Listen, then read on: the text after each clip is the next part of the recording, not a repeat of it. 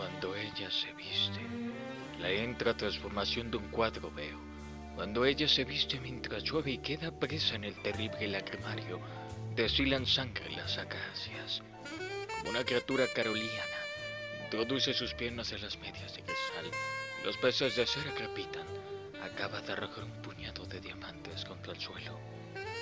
Se sigue vistiendo, lenta. Transforma su cuerpo. Su cuerpo es una nave de conquista que surca aguas de nadie. El trauma corrosivo de la gran ciudad. Se tambalea el cuarto bajo su paso romano. Mientras una brocha llorosa pinta de color su indumentaria, la tristeza del negro para su jersey, la alegre fresa para su falta de metal.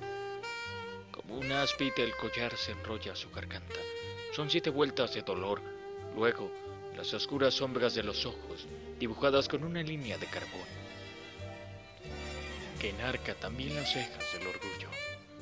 Así queda la memoria o el olvido en su mirada adulta tumba. Fuera, en la calle, ha dejado de llover. Negros son los zapatos de largo tacón que impulsan su figura. Y tras la última contemplación, ante el espejo, resuena la hoja de la puerta y se va, se va, se ha ido por la calle traspasada de un fuerte olor a tierra y a pasto.